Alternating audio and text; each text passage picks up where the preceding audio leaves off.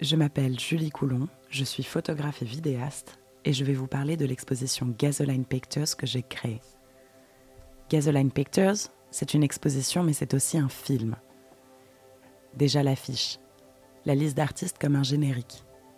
Les œuvres que j'ai choisies sont toutes figuratives et donc se racontent très bien. On va faire l'exposition sans images. L'occasion de la raconter à ceux qui n'ont pas pu la voir. Séance de cinéma pour les aveugles. Je vais vous la raconter, cette exposition, un peu comme un film.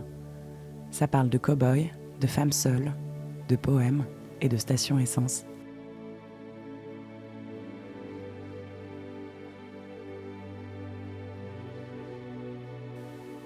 Ça se passe aujourd'hui, à Montreuil.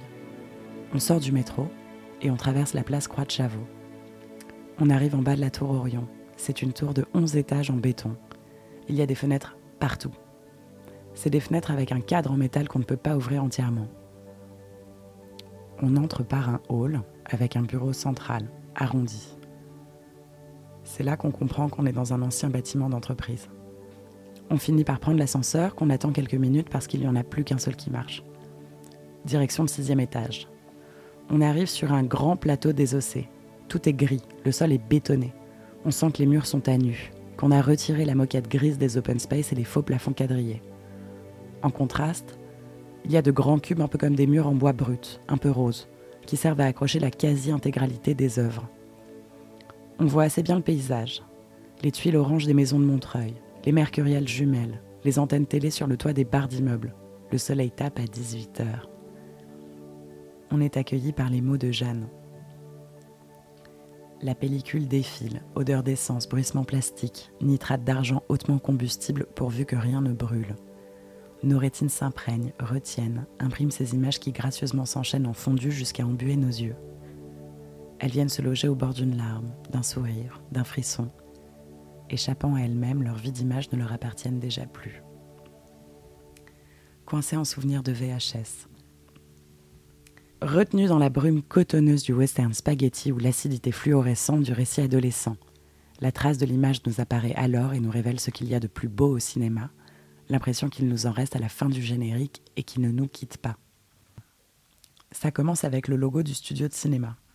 Montreuil prend des airs hollywoodiens, le dessin de montagne couronné d'étoiles où on lit avec surprise Par amour. Le ton est donné. Premier plan.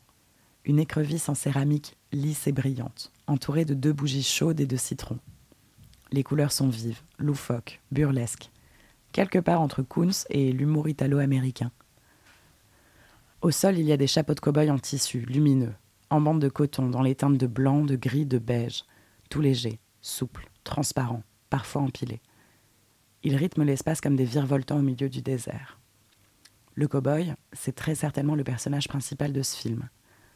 Ici, il y a des bottes au mur et des chapeaux au sol. Il y en a un de cow-boy cadré sans ironie aucune en plan américain.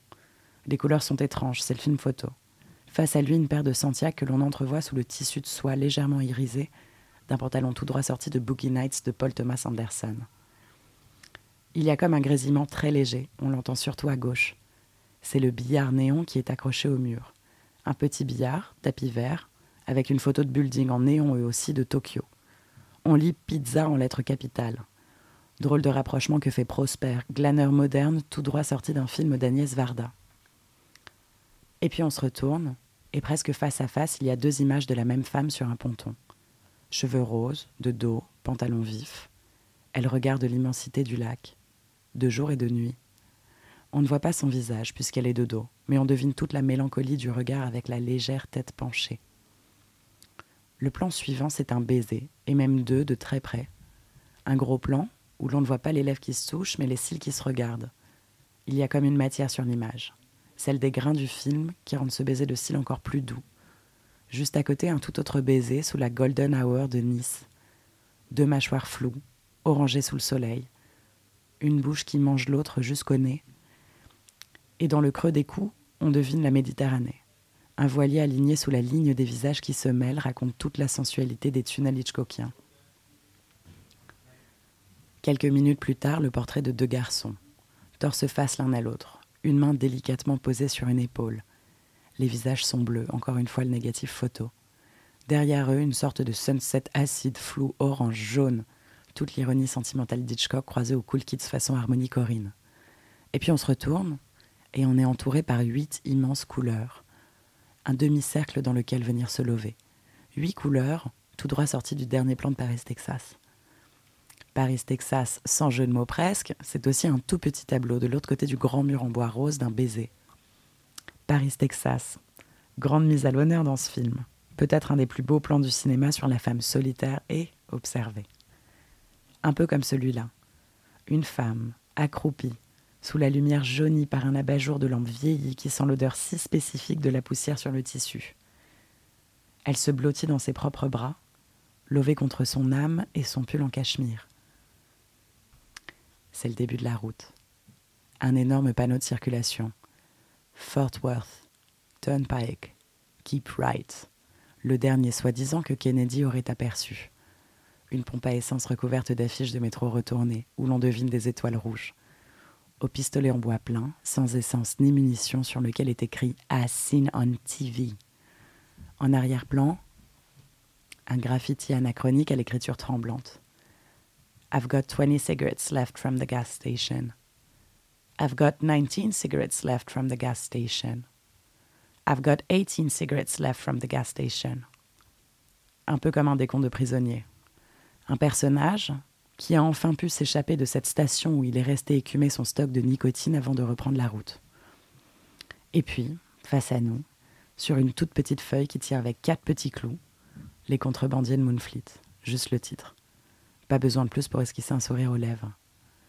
L'écriture est maladroite ici aussi, un peu patte de mouche. Pas très loin, un peu comme une révérence ultime, un peu en hauteur, le tableau d'une lune, pleine lune, comme gris-gris, se portait chance et comme dernier clin d'œil au premier film de Méliès. Finalement, Gasoline Pictures, c'est un film romantique où les deux amants, c'est le cinéma et le spectateur, où les acteurs sont aussi les artistes et sont aussi les regardeurs. Ce film, pour reprendre les mots de Johan Didion, c'est un fondu enchaîné sentimental. Ça parle d'amour, ça parle d'être deux, ça parle d'être seul, ça parle d'ennui, ça parle d'époque, c'est ironique et sincère. Et pour finir ce film comme il se doit, fondu au noir générique, avec Jean-Michel Alberola, Christopher Baradja, Zachary Beyri, Brieux Bowens, Nils Sibois, Julie Coulon, Isaac de Crécy, Martin Depal, Elsa et Johanna, Gaspard Gérard d'Albissin, Sam Hochberg, Prosper Legault, Lily Lévy La Jeunesse, Loïc Morel, Gabriel Thomation. Je tiens aussi à remercier Charles Anger, Adrien Lagrange, Joséphine Dubail et Jeanne Burin-Desrosiers, ainsi que mon collectif Diamètre 15 et Alios.